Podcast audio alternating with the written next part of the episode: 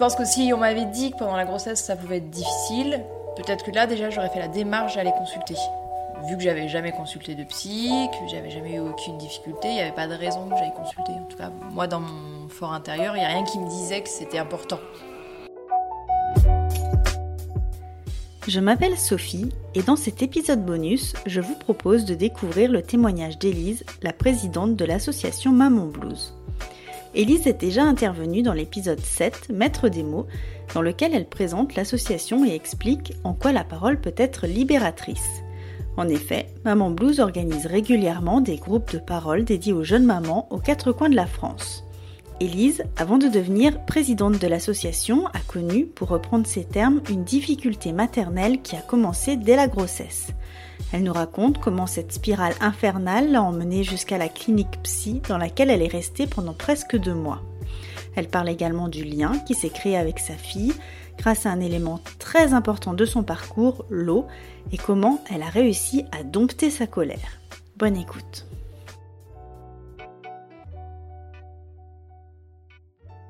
m'a donné envie de m'investir, donc bon, déjà c'est mon expérience de la difficulté maternelle.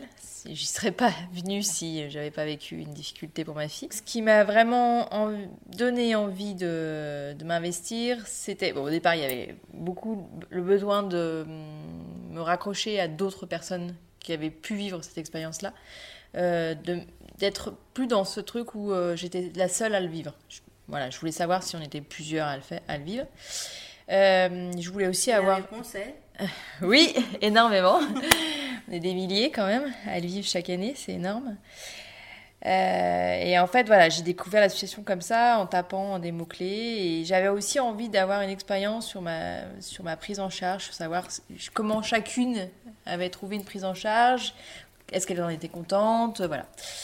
Euh, et puis, il y avait voilà, cette colère qui m'habitait beaucoup euh, sur le fait qu'on est, qu'on est tu, qu'on est vraiment clairement tu ce, que, ce qu'on pouvait vivre alors, pendant la grossesse et euh, en postpartum.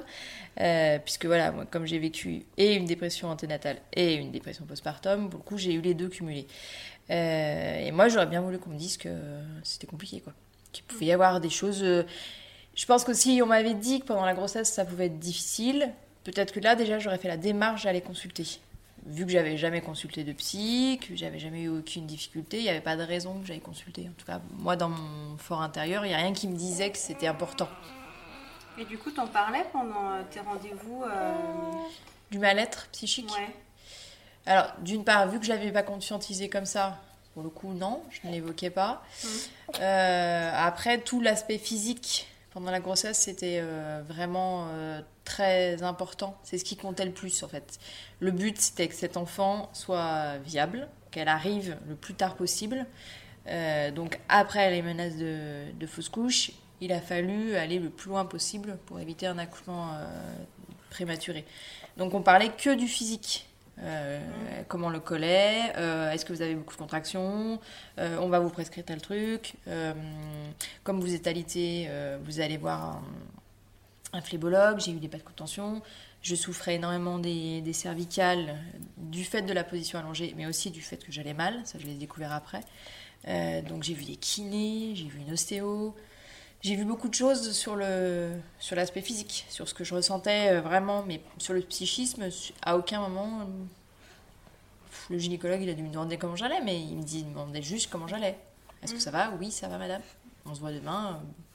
Voilà, il n'y avait pas de question, on n'allait pas plus loin sur comment j'allais moi dans ma tête et par rapport à tout ça. Quoi. Mhm. Du coup, à quel moment euh, tu as réussi à te dire que euh, tu avais fait une dépression euh, anténatale en fait? Alors. Est-ce que, est que, tu peux nous en dire un peu plus justement sur, sur ta grossesse et sur ce qui a été dur?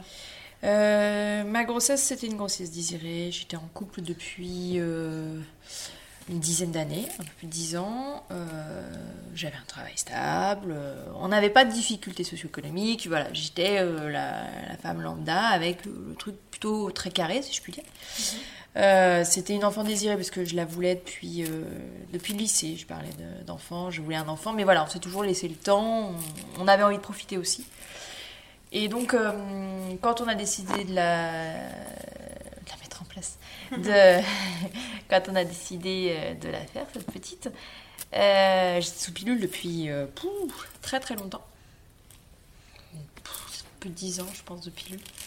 Et pour le coup, c'était compliqué parce que euh, déjà, il y a eu un battement extrêmement important avant que mon cycle se remette en route. J'ai eu 6 mois d'aménorrhée, sans règle du tout. Donc autant dire que pour le coup, impossible d'avoir un, un enfant à cette période-là. Donc déjà, ça a reculé. Et puis ensuite, ça a mis un peu de temps.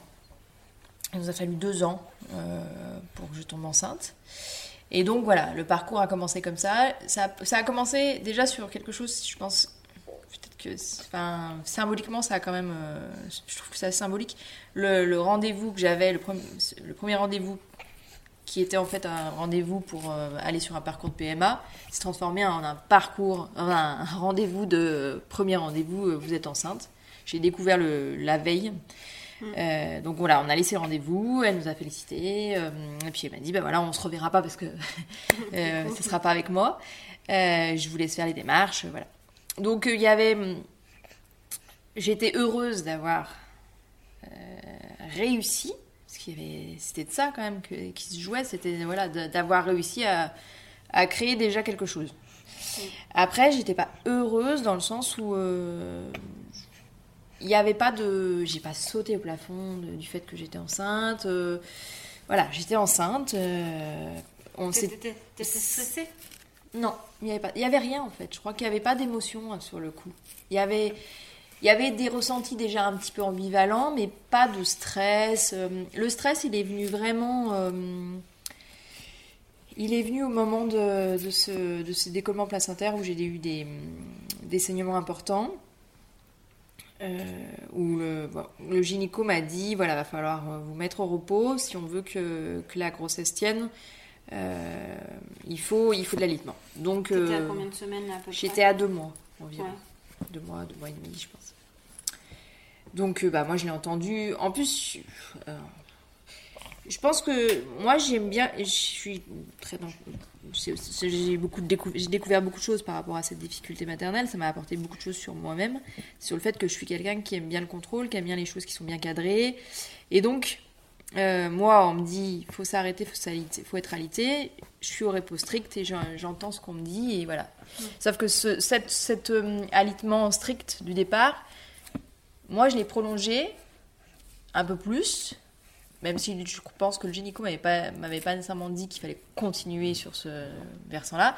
Et au moment où il y a eu des menaces d'accouchement prématuré, là, pour le coup, on est reparti sur un allaitement. Et en fait, que moi, j'ai jamais arrêté. Donc, à partir du deuxième mois de grossesse, euh, j'ai été allaitée non-stop. Du coup, que ça, tu l'as vécu. euh, Je l'ai vécu très difficilement parce que je suis quelqu'un de très actif, euh, voire d'hyperactif.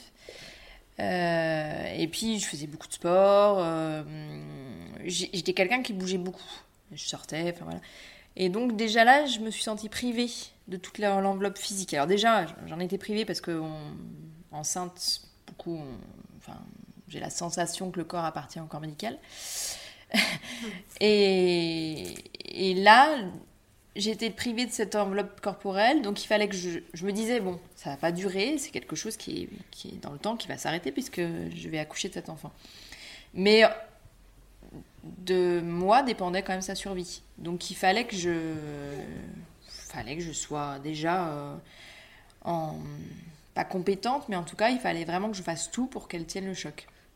Et donc je l'ai vraiment vécu dans le, dans le sens où j'ai accepté d'être en arrêt total, parce que à partir du deuxième mois de grossesse, je n'ai jamais repris le travail.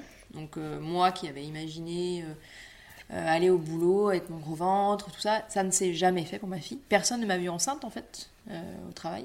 Cette grossesse qui n'était pas pathologique en est devenue une euh, du fait que j'avais un diabète gestationnel, du fait que hum, j'ai dû me piquer six fois par jour, avoir un repas, des comment on appelle ça, des, un régime strict. Je devais manger. voilà, j'avais des. Enfin, il fallait que je respecte un régime. J'ai vu un diabétologue. Euh, je n'étais pas immunisée contre la toxoplasmose, comme un grand nombre de femmes, mais pour moi c'était très anxiogène. Euh, j'avais un chat euh, qui sentait que j'allais mal. Elle l'a senti très tôt. Donc, qui me collait. Et moi, je faisais tout pour qu'elle s'éloigne de moi parce que j'avais peur qu'elle m'emmène des maladies. Voilà, j'ai développé énormément de, de, peur par rapport au fait que pendant cette grossesse, j'avais peur pour ma santé. Donc, de fil en aiguille, j'en avais, j'avais peur aussi pour la santé de mon bébé. Mais j'avais vraiment la sensation que j'irais jamais jusqu'au bout. Enfin, c'était déjà compliqué en termes de cette question de, vie et de mort euh, autour de la fausse couche, autour de, l'accouchement prématuré, de plein de choses. Ça se jouait vachement dans cette période-là. Moi, j'avais, j'avais vraiment l'impression qu'il en, avait, il en allait de ma survie, mais même si je l'avais pas conscientisé comme ça. Maintenant, aujourd'hui, avec le temps, je peux me le dire. Mais euh, j'étais vraiment dans un truc où euh, je savais pas si j'allais, j'allais aller jusqu'au bout. Moi. Mais pour elle, j'étais moins inquiète. Je me disais que d'un, enfin, j'arriverais à mener cette grossesse à terme pour elle. Mais j'arrivais pas à nous voir euh, déjà sur le même plan, côte à côte, l'une, l'une avec l'autre. Elle était en moi, elle prenait déjà énormément de place. Et puis, elle, ouais, elle me paraît, je ne l'ai jamais ressenti comme un parasite ou quoi que ce soit, mais euh, elle existait et je m'effaçais. Il y avait vraiment de ça à ce mm. moment-là. Et, euh, et cette grossesse, ça a été euh, un calvaire physique et un calvaire psychique. Puisque voilà, j'ai sombré peu à peu avec des, des fortes angoisses autour de la maladie. J'ai eu aussi des. Comment dire beaucoup d'insomnie sur la fin du mois de ma grossesse. Euh, en fait, tout était angoisse. Tout était devenu euh, une source de, stress et d'angoisse. Surtout que c'est quelque chose que tu n'avais pas du tout à la base. non. ah non, je suis pas. Alors, je suis, suis pas une grande anxieuse. Hein. je, peux être anxieuse quand il s'agit de passer un examen, voilà, mm. comme tout un chacun. Mais je suis pas une très grande anxieuse. Euh, mais là, euh, c'était, c'était décuplé à un point, je pensais pas que c'était possible de vivre une angoisse aussi forte et aussi, euh, aussi impactante en fait, qui prenne toute la place et qui m'empêche de, de vivre quoi. Et, et, donc pendant toute cette grossesse, bah, personne m'a demandé vraiment comment j'allais. Il n'y a qu'une personne qui m'a demandé comment j'allais, une ostéopathe qui avait senti que j'étais pas très bien, mais je l'ai vue qu'une fois. Euh, sinon, tout le corps médical, euh, personne n'a vu que, que j'allais mal. Et dans ton entourage? Et dans mon entourage, bah, voilà, il y a, y a hum, ma soeur qui, à un moment donné, a pointé du doigt que peut-être euh, ce serait bien que je consulte quelqu'un, psychologue, parce que elle, elle, me l'a pas. je me rappelle pas d'une discussion longue autour de ça. Je me rappelle juste qu'elle me dise à ce moment-là, oui, ce serait bien que tu consultes. Et je lui ai dit, mais non, c'est normal, c'est la grossesse, ça va passer. Et puis sur la fin de grossesse, euh, donc j'ai été euh, hospitalisée quatre fois dans cette, pendant cette grossesse, euh, sur des temps courts pour les trois premières fois et sur une durée longue sur la dernière fois, puisque je suis restée à l'hôpital cinq semaines, avec une piqûre de, de Célestine pour la maturation des poumons de, ma fille. parce que le col était déjà très très court, enfin ils étaient très inquiets sur le fait qu'elle arrive vraiment trop tôt. Et, et quand il a fallu euh, revenir à domicile, euh, il y avait un battement. En fait, j'étais à 35 semaines d'aménorrhée. Il fallait tenir jusqu'au 37 pour être sur une. Pas de prématurité, parce que je crois qu'à 37, c'est pas une prématurité. Et donc, pendant ces deux semaines, il fallait que je reste à l'IT, mais il n'y avait aucune possibilité qui m'avait été proposée. Pas d'aide à domicile, rien du tout. Euh, donc à cette période-là, euh, il y a eu deux choses. Il y a eu, j'ai fait quand même appel à une femme de ménage grâce à un mutuel. Parce que de toute façon, toi, il fallait vraiment que tu restes. Ah, là, par contre, ouais, sur la fin de grossesse, il fallait pas que je déconne parce que voilà, elle, elle, aurait, elle serait arrivée trop tôt de toute façon. Euh, et puis mon, ex-belle-mère qui est venue à domicile me faire mes repas, donc elle m'obligeait à manger. Je leur remercie parce que c'est vrai que j'avais du mal à m'alimenter. Euh, et puis qui a fait la démarche d'appeler le, le, CMP, le centre médico-psychologique, euh, de mon. Oh. les CMP de mon quartier, euh, qui a une pédopsychiatre et une, une, infirmière psy qui sont venues à domicile pour pouvoir écouter ce que j'avais. Euh, pour pouvoir avoir un, rendez-vous et puis voir ce qu'on pouvait faire. Elle, elle avait senti que. Elle avait senti que j'allais très très mal. Euh, eh ben, ils me connaissaient tous en dehors. euh, quelqu'un de plutôt joyeux, quelqu'un voilà qui j'avais pas aucun antécédent, pas de passif de, dépression, quoi que ce soit. Donc euh, on avait du mal à me reconnaître dans, ce que j'étais là à ce moment-là. Et, euh, et donc voilà, elle a appelé pour moi, ils sont venus à domicile, elles sont venues à domicile, c'était deux. Et puis euh, bah, voilà, il y a eu un échange dont, dont j'ai pas de souvenir, mais où elles m'ont proposé de revenir la semaine d'après, parce que pour le coup elles sentaient quand même que j'allais très mal. Euh, et la semaine d'après, bah, en fait j'ai accouché. Contrairement à la grossesse, euh, l'accouchement c'était pas un moment que je redoutais du tout. Alors ça c'est un truc de dingue, je m'étais dit c'est bon, je suis prête. Elle m'a dit comment respirer, je sais faire. Donc pas du tout d'angoisse, et ce qui fait que bah, euh, Peut-être t'avais hâte d'accoucher en fait. ah bah oui, j'avais hâte parce que c'était la libération. Enfin, elle serait en dehors de moi et je pourrais remarcher. euh, je pourrais reprendre une activité euh, physique normale. euh, J'aurais plus à me dire que euh, un petit être dépendait pleinement de moi déjà Mm. euh, dans mon ventre et que voilà, on serait chacune, euh, nos corps seraient bien séparés. et Que voilà. Et donc. euh, Et donc voilà, j'ai travaillé toute la nuit à la maison. Et puis on est allé à la maternité le matin. Et, et donc j'ai accouché à. J'ai dû aller à la mater, on a dû y aller à 10h. À 13h, elle était là. 13h à 10 Ça n'a pas été un accouchement très long.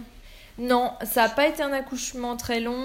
Euh, la péridurale a été posée euh, euh, assez rapidement. Euh, une péridurale vraiment. euh, une péridurale surdosée qui m'a empêché de, de ressentir le moindre. euh, le moindre euh, la moindre contraction définitive c'est pas moi qui pour le coup je le dis aujourd'hui hein, je pense que j'ai pas euh, j'ai pas accouché de cet enfant on m'a accouché Ouais, vraiment, c'est la sensation que c'est t'as. la sensation que j'ai ouais. parce que pour le coup on y re- en- alors c'est pareil ça reste assez flou sur la je vois bien le gynéco euh, je vois bien la sage-femme parce qu'en plus c'est mon gynéco qui m'a accouché je ne sais pas pourquoi qu'est-ce qui faisait que il était normalement en général c'est plutôt sur les, les, les gynécos ils viennent quand euh, c'est un accouchement qui peut être compliqué ou qui se fait mal ou enfin je sais pas Euh, et là euh, voilà il était là euh, il a refusé qu'il y ait un étudiant qui rentre euh, pour observer Euh, et puis il y a eu cette, il y a eu les poussées mais je faisais rien en fait je faisais rien parce que j'étais pas en capacité de, faire quoi que ce soit avait- je sentais rien Mm. donc il y a eu une épisiotomie euh, sans mon consentement. Et puis elle est arrivée. Euh, elle est partie avec son papa. Et là, euh, donc il a recommencé à me recoudre. C'est là où, où je me suis rendu compte qu'il avait coupé. Et c'est là les premiers. le- la sensation de. J'avais quand même l'impression, moi, d'avoir fait quelque chose de bien. Euh, ça s'est euh, s'est retombé avec le fait que le gynéco me dise euh, vous, Elle a du coffre, votre fille. Mais je mais J'entends rien du tout, moi, il n'y a, il y a rien. Qu'est-ce qu'il a Il y avait des bébés qui pleuraient, il y en avait plein qui pleuraient, enfin, j'ai l'impression, et moi, je reconnaissais pas ma fille. Donc, ça, déjà, ça a été. euh, c'est En plus, pour le coup, c'était pas quelque chose de, de malveillant de sa part, pas du tout, Mm. quoi que ce soit. hein.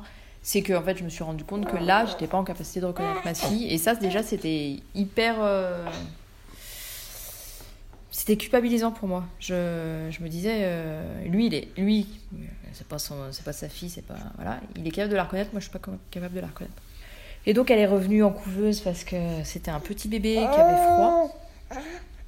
Euh, et donc, il y a eu, y a eu une heure à deux heures de battement où je me suis sentie plutôt sereine. Ouais. Et puis, euh, au moment de remonter en chambre, là, pour le coup, euh, j'ai senti que l'angoisse revenait. Et, et c'est vrai que hum, je l'ai senti de suite. C'est quelque chose qui est revenu très rapidement. Euh, j'ai passé cinq jours à la maternité. Euh, cinq jours à la maternité où ça a été assez euh, catastrophique en termes d'accompagnement, puisque j'avais donc décidé d'allaiter cette petite fille. Enfin, j'avais décidé d'allaiter euh, par rapport aux injonctions de la société et de mon ex-mari. Et donc, euh, ça s'est très mal passé dès le départ. Mm. Ça a été très très douloureux. Ça a été. euh, J'avais l'impression d'arrêter de pas lui donner le sein, de ne pas y arriver. Voilà. On était dans quelque chose où je j'avais pas ce. Tu t'es pas à l'aise? Non, j'étais pas du tout à l'aise, je me sentais vraiment très mal. Euh, ces pleurs étaient très anxiogènes pour moi. Enfin, Ça crée des tensions en fait. ouais, je sentais que c'était. Sa présence me mettait vraiment très à mal en fait. Et pour, euh, pour le coup, euh, euh, le bain, le premier bain, je suis tombée dans les pommes, ça s'est pas top passé. Euh, puis ça allait très vite. Pour montrer le bain, j'ai pas eu le temps en fait. Hop, c'est fait. Et moi, j'aurais eu le temps qu'on prenne le temps, voilà, de, de Mm. faire les choses tranquillement. Et en fait, tout allait déjà très vite pour moi. J'avais euh, cette sensation d'être au ralenti, elle était décuplée parce qu'autour de moi, les gens, ils allaient vite et moi, euh, j'avais du mal à me, à me concentrer en fait. Et puis les, les- voilà, les, les conseils de... de... Ouais, c'était pas forcément adapté à toi en fait. Non. Euh, donc ça a été assez difficile pour moi. Euh, sur cette période, il y a le, le CMP qui est revenu, euh, la- la- l'infirmière, la, pédopsychiatre et puis une personne d'une association d'allaitement qui sont venues à, deux- à la maison, à la maternité. En fait, elles, quand elles ont su que j'avais accouché, elles m'ont appelé, elles m'ont proposé de venir à- directement à la maternité. Ça fait du bien ça? Ouais, ça m'a fait du bien. euh, Ce qui m'a fait du bien, c'est euh, après, enfin, cette pédopsie qui est venue, euh, je l'ai revue plusieurs mois après, et elle me dit, moi, j'ai jamais eu de doute par rapport à votre maternité. Vous étiez déjà extrêmement liés. En fait, d'entendre ça, ça a été extrêmement euh, bienveillant de sa part, et surtout, ça m'a permis de me dire qu'il y avait d'autres professionnels qui voyaient autre chose que ce que moi je voyais en fait, où je voyais que de la souffrance et euh, une impossibilité à être avec elle. Elle, elle avait vu autre chose. Même si peut-être c'était pour me rassurer, en tout cas, moi, ça m'avait fait du bien d'entendre. Et puis la personne de, de l'association de l'allaitement était aussi très très bienveillante. Elle a été chouette. euh, elle, elle a regardé ma position. Elle m'a dit que je faisais bien. Elle m'a dit qu'il fallait que je persévère si c'était ce que voilà ce que je voulais. Voilà, il n'y a pas eu de jugement en fait de leur part. Elles ont vraiment été dans quelque chose d'accompagnant quoi, de soutenant. Bon, pour autant j'allais déjà très très mal. euh, et donc pour le coup, euh, la sortie de maternité a été, a été l'apothéose. Ça a fini de m'achever. euh, parce que moi, je me sentais pas capable de rentrer à domicile dans un appartement euh, que je connaissais pas, puisqu'on avait déménagé, avec un enfant que je ne connaissais pas, avec un repère, en fait, un- des repères que j'avais plus en fait. Il manquait tous mes, tous mes repères avaient sauté. Ta fille, elle était comme tu te l'étais imaginé ou euh, Je l'avais pas imaginé. Mm. C'est vrai que c'est- c'est quelque chose de très compliqué en fait. Parce qu'en fait, pendant cette grossesse, euh, je me rappelle avoir fait un rêve. Euh, j'ai vu une petite fille euh, déjà grande s'éloigner de dos. Et au début, pendant cette grossesse, je l'ai, pensée comme étant ma fille. Et en fait, je me suis rendu compte que c'était pas ma fille, mais que c'était moi. Euh, et à aucun moment, j'ai imaginé cet enfant. Je la voyais pas, je la visualisais, pas. C'était quelque chose de complètement. Et je lui ai très peu parlé pendant cette grossesse. Ah, les seules choses que j'ai réussi à lui dire, c'est qu'il fallait qu'elle reste à l'intérieur, qu'il fallait qu'elle euh, qu'elle euh, s'accroche, qu'on allait y arriver, mais que voilà, il fallait qu'elle reste le, le plus longtemps possible. Donc j'avais pas, euh, j'avais pas de d'a priori sur ce qu'elle était. euh, je l'ai pas trouvé. euh, J'allais trop mal, je pense, pour me dire que c'était un beau bébé, un moche bébé. C'était voilà, C'était un bébé. c'était un bébé, ça restait ma fille. hein. J'ai j'ai jamais eu, par contre, à aucun moment, je me suis dit c'est pas ma fille. Euh, J'ai de suite senti euh, un amour très fort pour elle. C'était pas la, la question de l'amour qui était en cause dans ma relation à elle. Tu vois ça? C'était vraiment ce qu'elle euh, ce qu'elle venait euh, ce qu'elle venait chercher au plus profond de moi en fait. C'était c'était pas elle, c'est ce qu'elle représentait et, ce- et ce qu'est-ce que j'étais en tant que mère en fait. Comment ça s'est passé du coup le retour à la Le maison retour à la maison, euh, on est revenu euh, sous les coups de 13h et euh, quand il a fallu le- l'alimenter, oh, un peu plus tôt même, peut-être midi, et à 13h elle a dû commencer à, à vouloir manger. Là, mes dernières défenses ont, ont lâché. J'étais pas en capacité de savoir si je pouvais, si je voulais lui donner le sein, si je voulais lui donner le biberon, si je voulais la changer. J'étais plus en capacité de réfléchir. Le cerveau, il, il était tout seulement en mode survie. C'est tout ce qu'il a. Tout de suite, je savais que j'étais dans l'urgence. Il, y avait quelque chose qui se jouait où euh, il, en avait, il en allait vraiment de ma survie. Ouais, j'étais. hum, À ce moment-là, je me suis sentie redevenir euh, une enfant, une petite fille qu'on avait besoin de protéger. J'avais besoin qu'on me prenne dans ses bras, dans- que quelqu'un me prenne dans ses bras, qu'on me dise que ça allait aller, que Mais en fait, bah, j'étais une adulte, donc, donc voilà, ça, ça allait pas se passer tout à fait comme ça. Et donc, mon ex-mari était très inquiet, donc il a appelé sa maman, et sa maman nous a dit il faut appeler le 15 rapidement. Et donc, on a eu le 15. Euh, le 15, euh, j'ai eu un médecin régulateur, mais euh, je ne sais pas ce qu'on s'est dit. Je ne me souviens pas. Je pense que j'étais dans une telle forme d'angoisse que. Je sais pas, je, que je me rappelle pas. Et pour le coup, il a parlé d'urgence psy, donc on est allé aux, urgences psychiatriques du Vinatier. donc on y est arrivé sous les coups de 14-15 heures, quelque chose comme ça. Et puis, euh, on est reparti sur les coups de 21h, 22h. On a patienté très longtemps. Euh, parce qu'en fait, comme à l'hôpital, on fait passer les cas les plus euh, inquiétants, enfin, oui, les plus inquiétants, les plus graves. Et donc, pour le coup, il est reparti. À un moment donné, mon ex-mari est reparti parce qu'on n'avait rien pris pour ma fille. Donc, il m'a laissée toute seule. Donc, j'ai attendu. J'ai attendu, attendu. J'ai l'impression, j'ai eu l'impression que c'était un temps à rallonge. Et j'ai vraiment eu peur. Euh, c'est ce que j'ai. Le, ressenti, c'était vraiment la question de j'étais folle, j'allais rester folle et euh, on allait me laisser là en fait. Et donc, euh, il est revenu. il est revenu. J'arrive pas à me rappeler sur les temps. Je pense qu'il est revenu en fin d'après-midi vers 5-6 heures. Et donc, on a été reçu. Enfin, oui, on a été reçu parce qu'il a, il a été reçu avec moi. Je crois pas que j'ai été seule. On est tous les deux. Et donc, euh, j'ai été reçue dans un petit bureau euh, très intimiste où j'y me sentais rassurée pour le coup. Et, donc, il a été posé un diagnostic de dépression du postpartum. Et, et puis, on m'a demandé ce que je voulais. Donc euh, là, j'étais pas. Moi, je, ne savais pas ce que je voulais. Je voulais qu'on m'aide. Donc elle m'a dit euh, on peut vous garder ce soir, mais c'est pas possible vu votre état. C'est extrêmement anxiogène. Mm. Les urgences aussi, ça crie beaucoup. C'est froid. Enfin voilà. Elle m'a dit c'est pas votre place. Donc euh, nous, on vous propose de rentrer, mais pas chez vous. de rentrer, trouver un lieu où dormir pour ce soir. Et elle me dit, je crois qu'elle m'a parlé ce soir. Ce soir-là, elle m'a dit on va vous trouver euh, une place en unité mère-bébé. Et puis, euh, et puis euh, dès qu'on a une place, on, on, vous, on vous tient au courant. Donc, pour le coup, ce soir-là, je suis rentrée chez mes parents. Sans ta fille, du coup Sans ma fille. Mon, mon ex-mari est reparti, est reparti avec elle à la maison. non. je te fais rire. Et pour le coup, euh, moi, je suis retournée chez mes parents. C'est mon père qui m'a accueilli, qui m'a pris dans ses bras.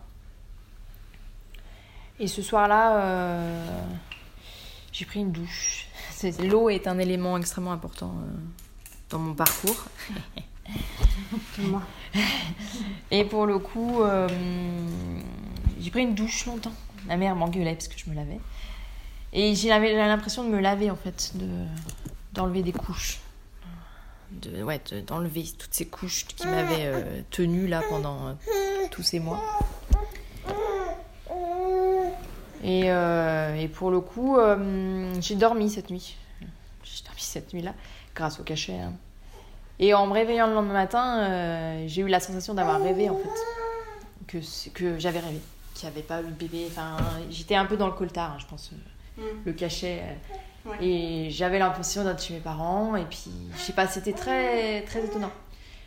Il y a eu un battement de 5-10 minutes, voilà, avec cette sensation-là. Et ensuite, bah, tout est revenu. Et donc là, une souffrance, euh, quelque chose de douloureux à un point. Euh. Et puis, euh... bah, l'allaitement, malheureusement, ma montée de lait arrivait. Donc, euh... que, t'es rentrée chez toi dans la journée je suis pas rentrée chez moi, je suis restée chez mes parents. Ouais. Euh, je suis pas rentrée chez moi, je suis restée chez mes parents. On a appelé le médecin traitant qui me suivait pour savoir comment on faisait pour, avec cette montée de lait. Il m'a mis sous cachet, mais c'était trop tard puisque la montée de lait était là. Ma mère m'a bandé les seins parce que c'est tout ce qu'elle savait. Euh, elle, c'est comme ça qu'on faisait à son époque. Euh, et puis dans l'après-midi, bah, on a eu un rendez-vous. Euh, j'ai eu le, la suite pour, pour la prise en charge. Et donc on est retourné aux urgences psy avec mon, mon ex-mari, seul aussi, hein, la petite n'était pas là. Et euh, en attendant, on est allé manger euh, au McDo à côté.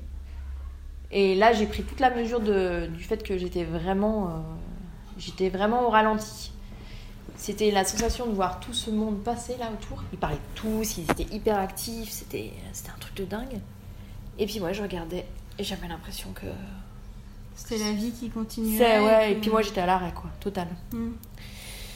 Et donc ce, cet après-midi-là, ils m'ont indiqué qu'il n'y avait pas de place en unité mère bébé. Et donc que j'allais être hospitalisée en, clinique euh, psy, seule, sans mon bébé. Euh, De toute façon, moi j'étais prête à tout prendre. Donc euh, peu importait en fait, il fallait, il me fallait quelque chose quoi. Et donc j'ai redormi une soirée chez mes parents. Ouais, je pense que c'est ça. Et le lendemain matin, bah, mon ex-mari m'a emmené à la clinique.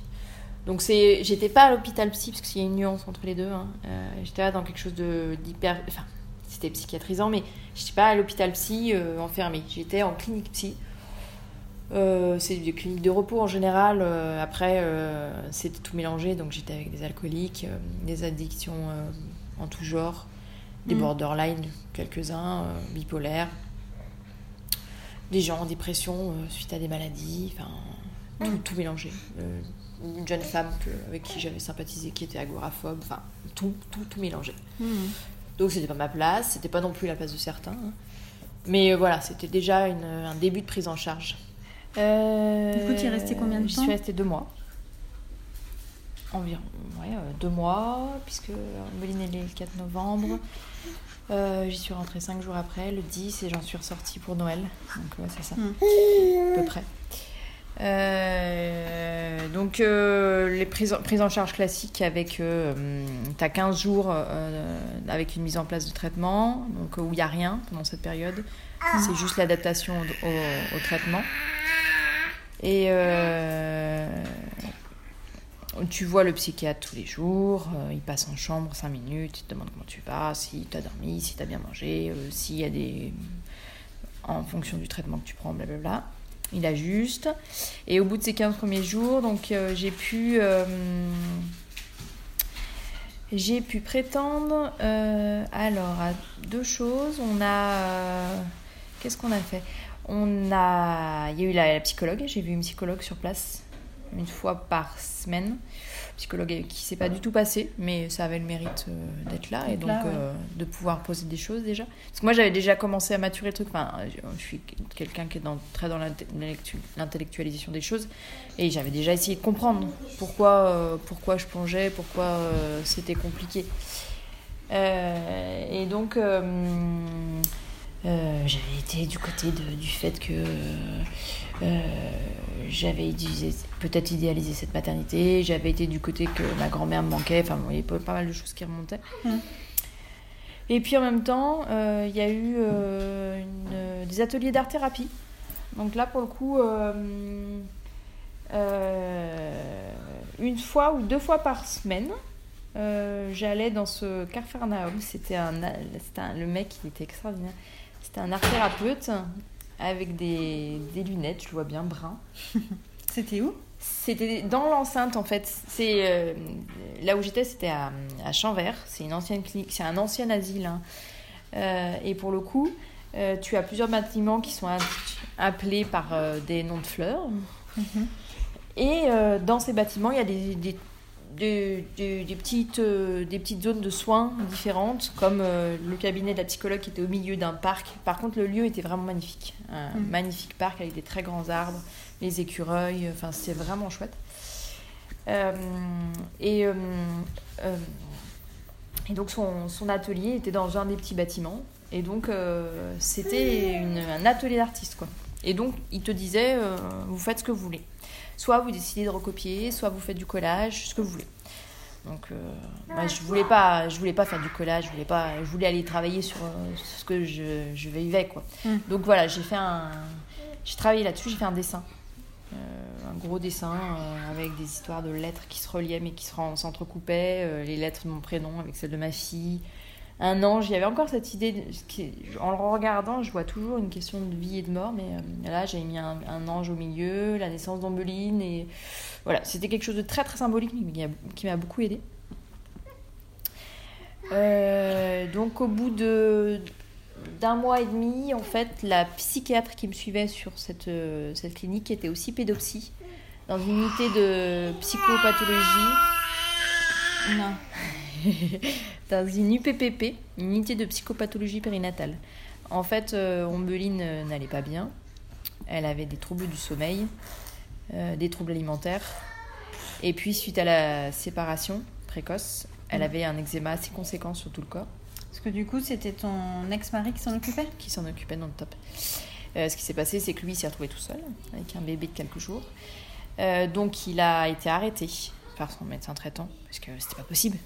En bah soi, il non. n'y avait pas de. Euh, et puis bon, la famille a quand même un peu aidé, enfin pas un peu, a aidé parce que on a tout- nos deux familles sont très proches, donc on est à 20 km les uns des autres. Et donc voilà, ils étaient là aussi pour prendre le relais, mais sur les nuits, ils prenaient pas nécessairement le relais. Euh, Mm. Enfin, Ouais, c'était il pas, c'était pas censé être comme ça, donc euh, voilà, il, Mm. il a fait aussi, on a fait comme, comme on pouvait. hein.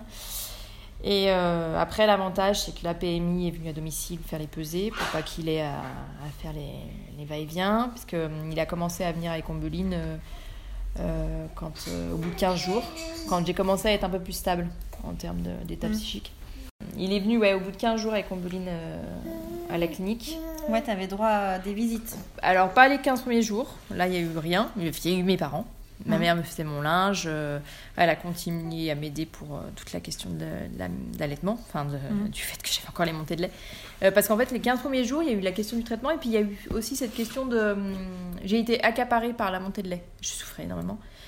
Ouais, puis il y a Euh, tout les... le chiffre, tout, tout, tout, quoi. tout. Mais ça, je crois que j'ai pas de souvenir de ça. Ce qui m'a vraiment tenu pendant 15 jours, c'est cette montée de lait où j'avais des seins comme ça. Je souffrais le martyr. Et c'est une copine sage-femme qui m'a qui m'a aidée, qui m'a mis, euh, qui m'a donné l'homéopathie, qui m'a dit qu'il fallait que je fasse euh, des cataplasmes d'argile. Qu'on, effectivement, on mordait plus les seins, mais que euh, ma mère avait connu ça et qu'elle avait fait comme elle avait pu. hein. Mm. Euh, voilà, donc pendant 15 jours, en fait, j'ai été focalisée là-dessus, ce qui fait que j'ai pas eu le temps de réfléchir à d'autres choses. Quoi. Mm. Et donc voilà, elle est venue. euh, me- les visites euh, de ma fille ont commencé à partir du, des 15 des- après les 15 premiers jours.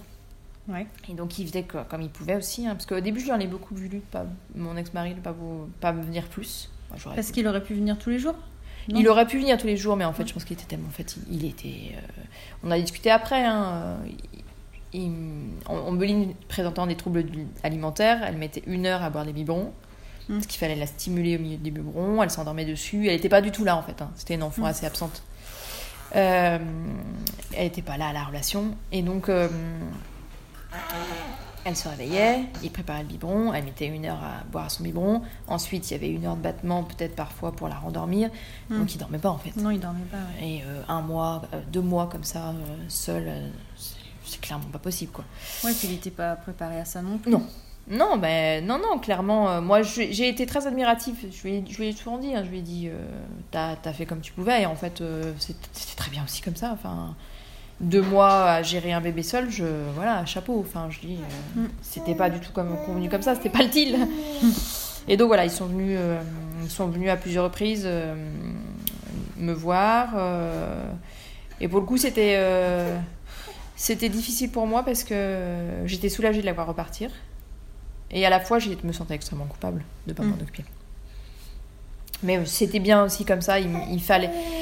je- cette prise en charge n'était pas adaptée, mais en même temps, euh, Ça t'a fait du ça bien. m'a fait du bien. Je, clairement, moi, j'ai jamais craché sur le fait que euh, j'ai passé deux mois en, en- en clinique psy. Oui, c'était pas ma place, mais euh, heureusement qu'il y a eu ça en fait, parce que je pense que j'aurais pas tenu le choc à la maison.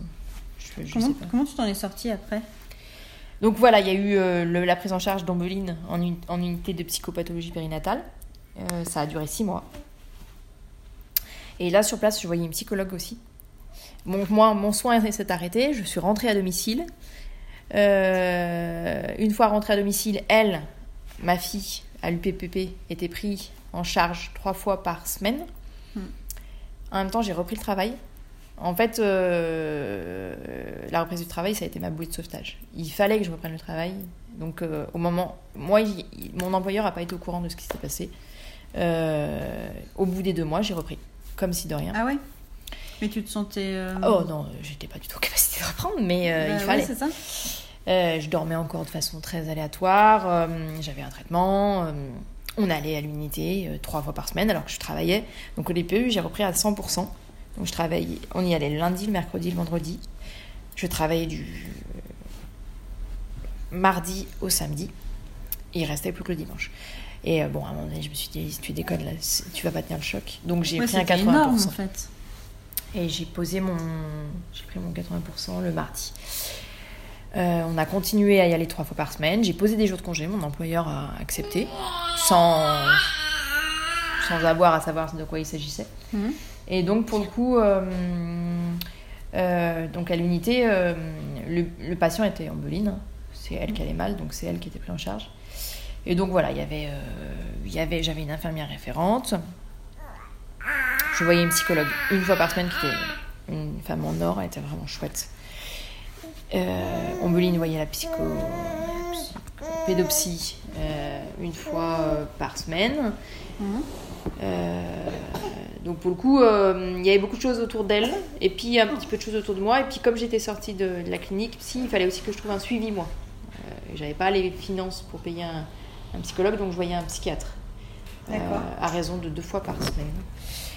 Euh, le truc, c'est que en fait, entre le moment où je suis sortie et le moment où j'ai trouvé ma psychiatre, il a fallu un mois et demi.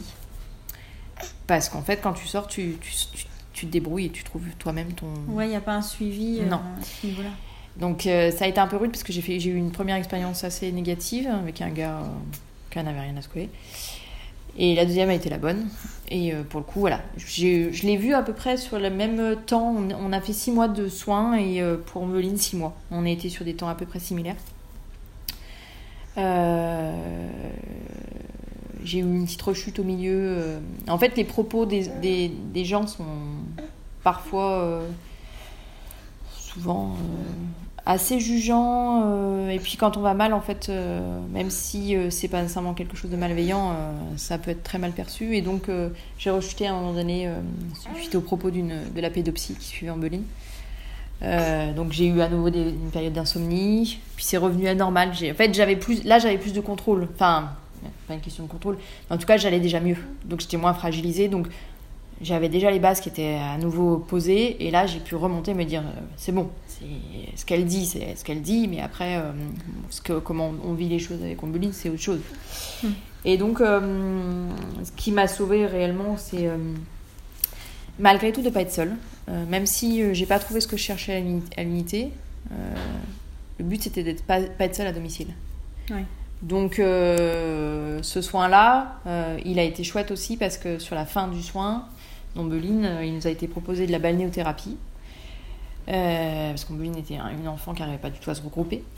Les jambes, les bras étaient toujours dans tous les sens. Elle avait beaucoup de mal à, voilà, à, à se retrouver dans un, cocon. Et l'eau, c'était le seul endroit où euh, on se retrouvait toutes les deux. Donc euh, moi, j'y étais à l'aise, elle y était à l'aise, et donc du coup, le lien se faisait. Euh, et ça, ça a été vraiment un chouette, chouette, euh, un chouette, chouette truc. Elle avait quel âge, Ombeline À ce moment-là, elle devait avoir 4 mois, 4 mois et demi. Donc, en fait, là où on était, euh, l'uni- l'unité de psychopathologie périnatale, elle est à Tessia. Et en fait, c'est une maternité. Et donc, ils, euh, font des cours de, préparation euh, à l'accouchement, tout ça. Et y a les femmes peuvent aller à des cours de piscine et tout comme ça. Et donc, pour le coup, il y a des soins dédiés spécifiques sur des créneaux pour, l'unité de psychopatho.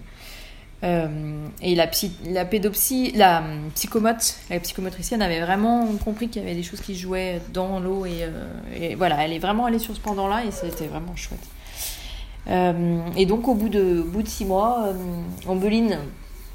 elle n'était pas non plus encore au comble du comble, hein, elle était pas, au- elle, dormait.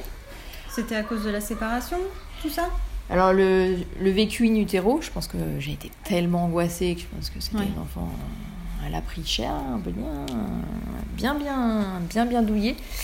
La séparation et puis ce, voilà, cette, euh, au-delà de l'amour que je lui portais, c'était cette pas de la compatibilité, mais cette impossibilité pour moi de la rencontrer et d'être sereine dans mon lien. Mm. Donc, euh, euh, c'est une enfant qui dormait 45 minutes par jour. Euh, qui dormait la nuit, mais euh, avec euh, voilà quand même un réveil toujours à 5 heures du mat. Enfin voilà, il a fallu, c'est ça, à peu près 5 à 6 mois pour elle aussi.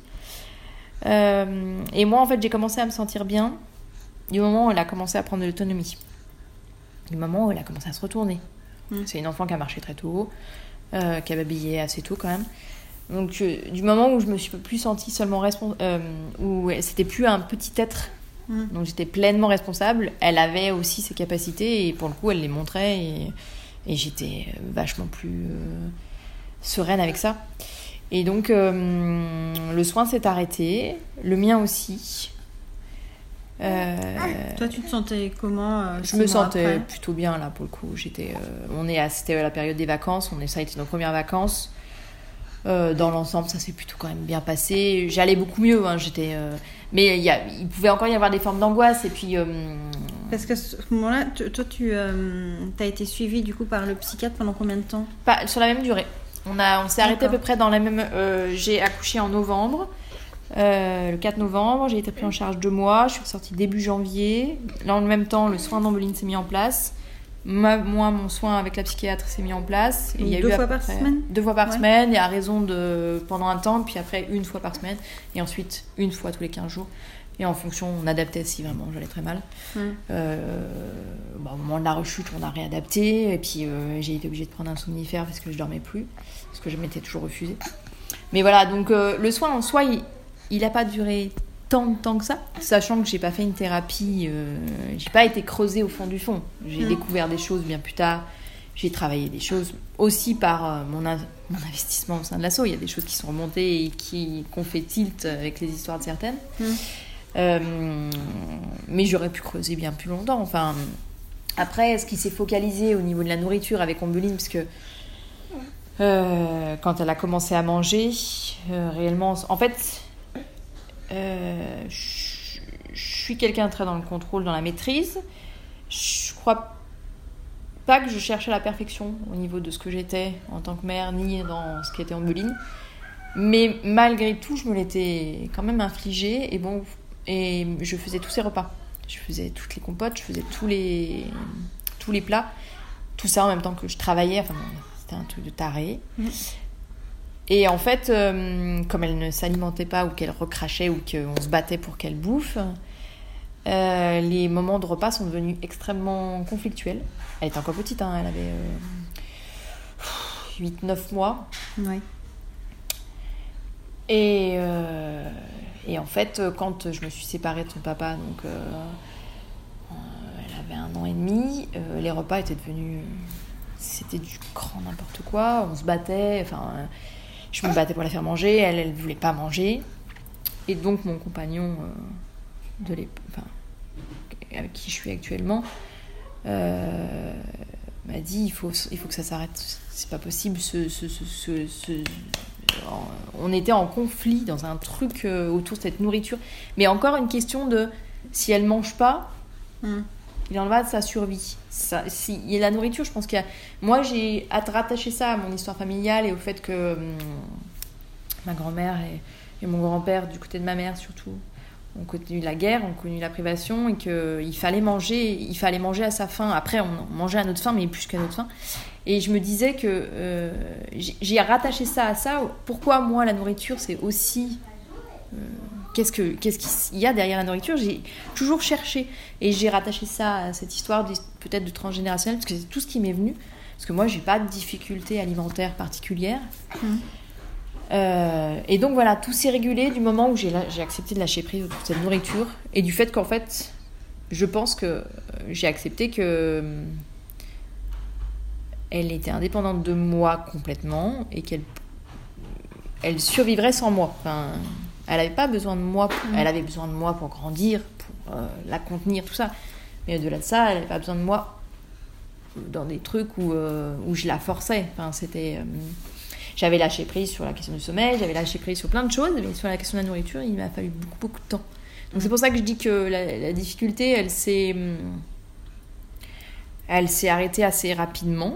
Enfin, elle a duré très longtemps, parce qu'elle a duré quand même un certain temps. On peut dire qu'elle a duré à peu près un an et demi.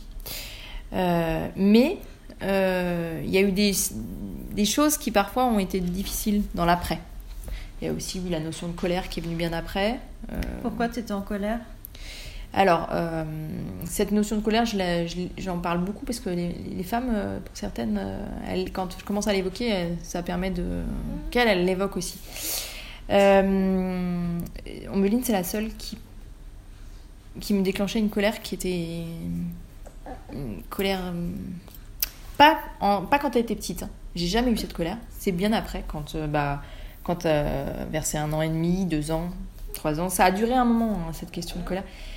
Euh, j'arrivais à me mettre dans des états de colère, d'un truc euh, qui sortait que c'est hyper difficile d'expliquer ce sentiment. Comme une crise, quoi? Ouais, un truc qui me, qui me dépassait. Donc je pouvais pas gérer. C'était même si là, je me disais c'est pas possible, tu peux pas. Euh.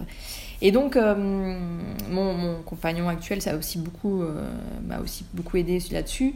C'est que je comprenais pas d'où venait cette colère c'était pas des, choses qu'elle faisait, parce que c'était des trucs minimes, mais ça me mettait dans des états où j'arrivais à me contrôler, donc je l'éloignais de moi. Et où ensuite, je me culpabilisais d'avoir été comme ça. Et donc j'ai creusé, creusé en me disant, mais putain, mais cette colère, c'est quoi cette colère? Donc c'est aussi pareil. Moi, j'ai beaucoup travaillé sur le transgénérationnel et c'est pourquoi, pourquoi cette colère, qu'est-ce qu'elle venait, d'où elle venait? Après, moi, je l'ai plutôt rattachée du côté du, mon, grand-père paternel et de la violence qu'il a infligée à sa famille et, euh, du fait qu'il euh, battait mon père, mes, mes, oncles, mes tantes et puis ma, grand-mère, c'est un alcoolique. Euh, et, la colère, c'est quelque chose qu'ils ont évoqué très tard. On l'a évoqué dans une réunion de famille il n'y a pas si longtemps que ça. Et jamais personne m'avait parlé de cette colère. J'avais jamais imaginé, j'aurais jamais imaginé qu'ils avaient traversé ça. Et en fait, je me suis dit, ça se trouve, cette colère, c'est pas la mienne. Et du moment où j'ai commencé à me dire, c'est pas ma colère, alors il a fallu quand même aussi un laps de temps, hein, mais hmm. j'ai réussi à me dire, c'est pas la mienne, je vais la laisser à qui elle appartient, je vais lui redonner, même s'il était plus là, et je vais retomber dans une colère normale. Donc euh, il y a eu encore des, hauts et des bas. Euh, mais aujourd'hui, euh, voilà, parce que les, jours où, les, fois où je m'emportais, où, où, je voyais la peur dans le, dans le regard d'Ombeline, je me suis dit, c'est pas possible, il faut, il faut réussir à la, mettre à distance, il faut que je fasse quelque chose avec cette colère. Mais c'était encore pas la colère que j'avais ressentie euh, de ne pas avoir été. donc qu'on m'ait pas dit que ça existait la dépression du postpartum. C'est une colère, un truc qui envahit tout, qui prend toute la place et qui d'un coup explose avec une violence qui peut être une violence verbale et une violence physique et dont je savais pas que enfin je savais pas quoi faire quoi et du moment où je l'ai posé où j'ai posé des choses autour de ça où je me suis dit bah alors c'est peut-être ça se trouve c'est pas du tout ça hein. peut-être qu'elle vient pas du tout de mon grand-père mais en tout cas moi quand je l'ai posé ça t'a aidé de te dire ça? Ça m'a aidé et ça c'est l'essentiel en ouais, fait c'est ça oui parce qu'en fait les c'est une émotion c'est une émotion que je m'autorisais pas parce que c'est négatif euh, mais c'est une, une, émotion que je pouvais avoir, que j'avais le droit d'avoir, mais pas de cette manière-là en tout cas. Pas, pas aussi violente euh, et pas dirigée contre elle alors qu'elle avait rien demandé. Quoi. Comment tu as connu l'association Maman Blues? Euh, Maman Blues, je l'ai connue, donc bah voilà, j'ai, hum, on a commencé à aller mieux avec Ombeline. au bout de, de, quand elle a eu un an, il a été évoqué avec mon ex-mari d'avoir un deuxième enfant. Euh, alors que je m'étais dit, j'en aurais jamais plus. Hors de question. Je ne revivrai pas ce que j'ai vécu. Alors qu'à la toute base, tu t'étais dit que t'en voulais deux. J'en voulais deux, ouais. Mhm. Mais quand, euh, quand elle est née, ça a été une telle douleur que je me suis dit, je peux pas revivre ça, c'est pas possible. Et, euh, et, donc voilà, on a commencé à parler d'un deuxième enfant, on a commencé à parler de déménagement. En fait, notre couple allait mal depuis des années, hein. depuis, depuis très longtemps. Mais je sais pas, on s'est on s'est entêté dans ce truc en se disant euh, ça va fonctionner. On s'était pas dit il y aura un enfant, ça va faire, à nouveau marcher le truc. Jamais. Mais voilà, tous les deux, on était repartis. Euh, j'allais mieux. Euh, il, m'avait redonné tout ce qui tout ce qu'il y avait à faire à la maison, tout ça. Et donc voilà, on, a parlé de cette deuxième enfant. Et puis euh, bah, hum, j'ai recontacté la personne qui m'avait beaucoup aidé, parce que j'en ai pas parlé, mais pendant cette hospitalisation en clinique j'ai rencontré beaucoup de monde, des gens qui m'ont beaucoup marqué. dont la, première qui m'a beaucoup marqué, c'est la femme que, qui a partagé ma chambre pendant un petit moment euh, qui était une femme qui était atteinte de cancer et qui faisait une dépression suite à son cancer. Et en fait, je la remercie parce que grâce à elle, entre guillemets, euh, je restais pas dans ma chambre. Elle était tellement déprimée que euh, je m'obligeais à sortir pour pas la voir et pour pas me, coller, pour pas avoir en face de moi une douleur qui était encore plus intense que la mienne. Enfin, non, qui était aussi intense que la mienne. Et puis bah, j'ai rencontré, euh, j'ai rencontré un homme qui a été hyper soutenant, mais juste soutenant, quoi. Juste, euh, il allait très mal aussi. Il avait un parcours de dépression euh, déjà pas mal. Euh, voilà. Et en fait, à chaque fois que je lâchais, parce qu'il y a des moments où, j'étais vraiment très mal, il, me soutenait, il me disait Allez, on va voir les infirmières, on va discuter, tout ça. derrière, bon, il avait un côté un peu rigolo. Enfin, les psy, c'est quand même un monde dans un monde. Hein. C'est euh, assez étonnant. On, s'amusait à s'éteindre les lumières des, douches, parce que c'est des douches communes. Euh, euh, on faisait des courses de chariot. Enfin, c'est un monde parce qu'il faut continuer à vivre. Mais voilà. Et donc, bon, il a été très très soutenant. Donc, j'ai décidé de reprendre contact à ce moment-là, quand Mouline avait un an et des poussières. Puis, bah, de fil en aiguille, est arrivé ce qui est arrivé. Euh, on s'est beaucoup rapprochés et je me suis rendu compte que qu'il fallait euh, que enfin qu'il n'y avait plus rien avec mon ex-mari. On, le savait hein, mais et donc un jour voilà je, je lui ai expliqué que que on s'est assis puis je lui ai dit on va s'en arrêter là. Enfin je, sais pas ce que tu en penses. Enfin voilà il y en a eu une discussion d'adultes hein. avec ton ex-mari? Ouais tu es d'accord. Dit oui effectivement a quand même demandé s'il y avait quelqu'un, donc j'ai été claire, euh, il y avait une personne, et euh, voilà, je voulais pas qu'on, je voulais pas le faire souffrir, voilà. Et donc on a divorcé comme ça. Et dans le même temps, j'ai découvert l'association. En fait, en même temps, ça a été concomitant.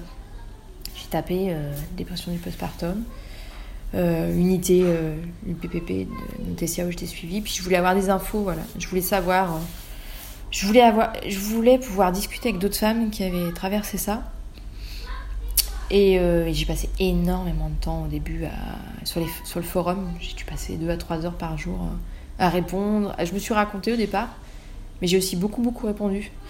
Euh, parce que je me retrouvais dans, la détresse de chacune, en fait. Et puis que, je voulais quand même. Moi, enfin, le, but, c'était aussi de donner de l'espoir, quoi.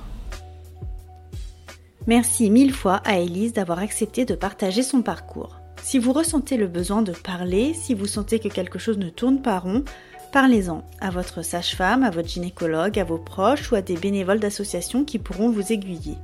Dans tous les cas, ne restez pas seul. Et si l'épisode vous a plu, pour soutenir Sophie et le podcast, vous pouvez laisser un commentaire et mettre 5 étoiles sur votre application de podcast préférée. Retrouvez également plus de contenu sur la page Instagram le quatrième trimestre. À bientôt.